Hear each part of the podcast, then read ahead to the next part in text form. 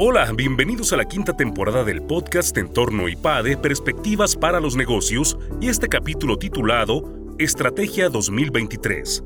10 tendencias en el entorno político y social. En materia política y social, el 2023 está marcado por ciertas tendencias que seguramente determinarán los próximos años. La panorámica electoral de nuestro país y la de Estados Unidos de América la crisis medioambiental y la guerra en Rusia son algunos de los temas planteados por Rodrigo de León González, profesor del área de entorno político y social. Acompáñanos a escucharlo.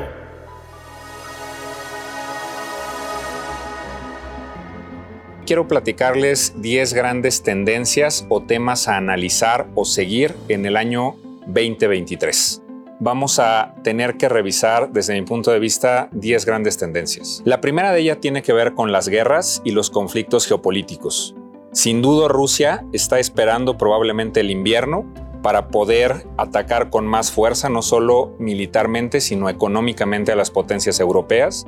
Y esto puede llevar o a un recrudecimiento del conflicto o a una resolución del mismo al término del invierno. Entonces, este es uno de los grandes temas, pero no es el único, porque pueden venir otros conflictos geopolíticos, como puede ser Taiwán, como pueden ser conflictos entre China o la India.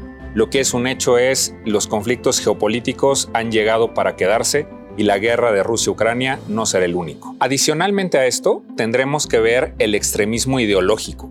Como ustedes han visto, algunos países que incluso pueden ser potencias empiezan a tener ciertos líderes cada vez más extremos o de izquierda o de derecha.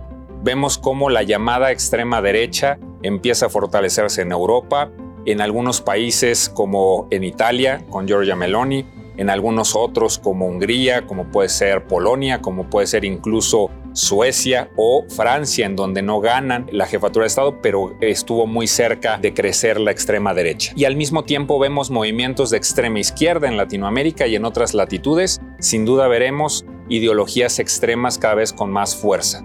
Tendremos que mirar la dinámica entre los Estados Unidos y China, dos países potencias del mundo que van a estar enfrentándose como probablemente nunca antes en la historia, con un presidente Biden que se ha sentido fortalecido por la guerra, pero con un Xi Jinping que ha sido reelecto por un tercer periodo y que hoy se vuelve un presidente absolutamente todopoderoso en ese país.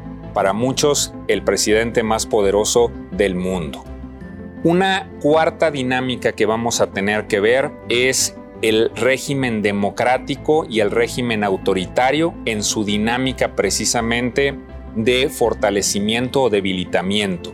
Sin duda, por la misma influencia china, vamos a ver cómo los regímenes autoritarios empiezan a fortalecerse algunos y algunos democráticos darán pelea, pero es una de las grandes tendencias que no podemos dejar de ver.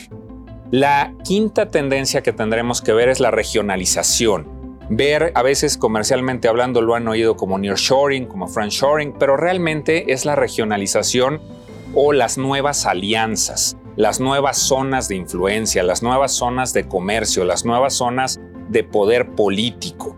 Entonces, toda esta regionalización que en cierta medida atenta un poco contra la globalización es la tendencia que también tenemos analizar. La sexta dinámica a analizar es el panorama preelectoral en los Estados Unidos.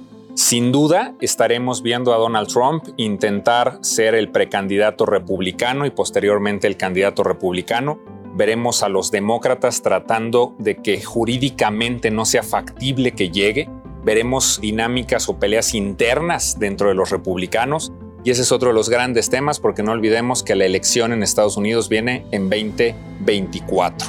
Entonces, este es un gran tema. Y el último de los internacionales, que es el séptimo, es todas las tendencias medioambientales y calentamiento global. Sin duda, estamos llegando a un momento en el que el calentamiento global, todos los temas medioambientales se vuelven urgentes. Pensábamos que eran unos temas que íbamos a ver urgentes en 10 años, pero los estamos viendo urgentes en 2. Entonces, sin duda, ese es el séptimo tema y con este cierro los internacionales. A nivel nacional, tres grandes temas a evaluar, a ver o a seguir. El primer gran tema es la elección del Estado de México. El año entrante vienen elecciones en el Estado de México y en Coahuila, sin embargo la del Estado de México es fundamental, pues si Morena ganara este estado, estaría gobernando el 70% de la población nacional, probablemente alrededor del 70% del Producto Interno Bruto. Eso será fundamental para la elección del candidato presidencial de Morena. En ese sentido, el noveno factor será la definición de precandidatos a la presidencia para este país. Sin duda 2023 será el año en el que sabremos quiénes serán los precandidatos que estarán contendiendo, que posteriormente se volverán candidatos y no hay duda que la sucesión presidencial ha comenzado. Y la última variable que habría que analizar desde mi punto de vista, también a nivel nacional, sería esta la décima en el total, es cómo se comporta precisamente nuestro gobierno actual. Sin duda, los gobiernos siempre son unos al principio de un sexenio y son otros cuando el sexenio termina. Entonces, podríamos ver cambios importantes en términos de política de gobierno, en términos de reformas, que tendríamos que ver cuidadosamente porque este será el cierre o la precuela ya como tal al cierre del gobierno. Sin duda, 2024 es año electoral y por lo tanto 2023 es el año de clausura de la administración actual. Espero que estos 10 factores a seguir les sirvan a ustedes como mapa y pues a lo largo del año nos estaremos viendo para platicar qué pasó con cada uno de ellos.